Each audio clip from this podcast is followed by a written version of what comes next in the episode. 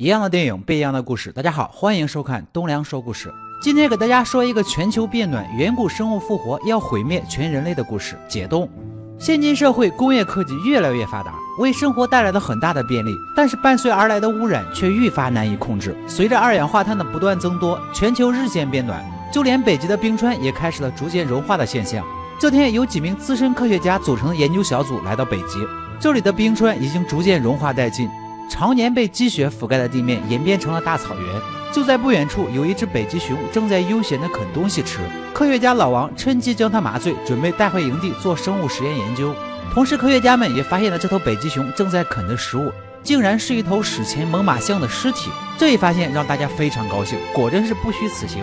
然而，一切只是美好的憧憬罢了。这边科学家们向某大学发出邀请，邀请几名优秀的学生前来做研究实习。对于这个难得的机会，同学们当然是迫不及待，踊跃报名参加。其中正有老王的女儿小美。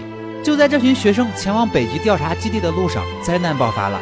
老王想要阻止女儿前往，但是倔强的女儿并不认同。先是捕捉到的北极熊离奇死亡，接着除老王之外的科学家们陆续生病死亡，似乎有什么奇怪的生物伴随着猛犸象尸体的解冻开始苏醒了过来，在不知不觉间对队员们展开了攻击。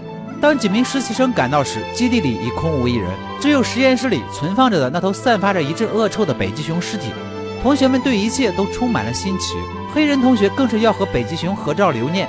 只是拍照时，他的手臂竟然被虫子咬到了。当时吧，大家都以为是跳蚤作怪，也没多想。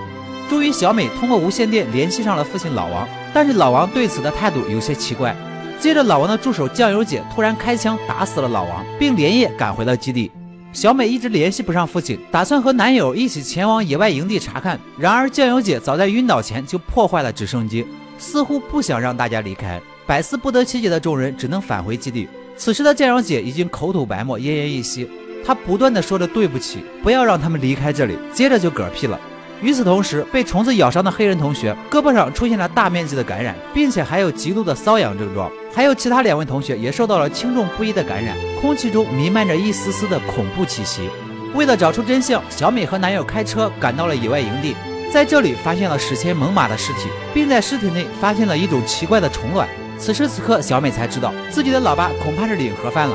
回到基地后，小美掀开酱油姐的衣服，果然她的小腹上早已伤痕累累，甚至眼睛里还钻出了一只虫子。只要被虫子上了身，结果都是难逃一死。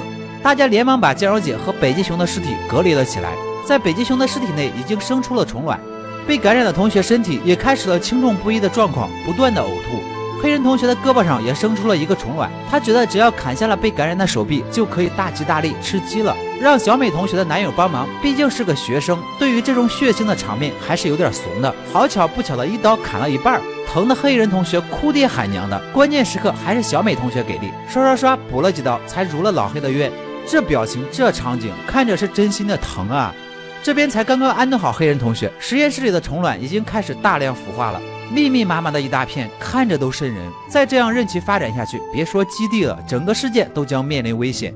一时间，同学们都被恐怖绝望的情绪笼罩。同学渣男哥直接对被感染的女友开火，而黑人同学就算砍了胳膊，还是难逃厄运。无奈之下，他决定和被感染的同学一起留下来，等待死亡降临。一连串事情的发生，让渣男哥彻底歇斯底里，还想顺手解决了小美同学，原妙不可言。关键时刻，父亲老王开挂复活了。一枪终结了渣男哥。虽然父亲老王没有死，但是他也被虫子感染了。其实他早就知道了史前虫子感染人的事情，但是没有告诉大家，他正在策划一场毁灭人类的大恐怖。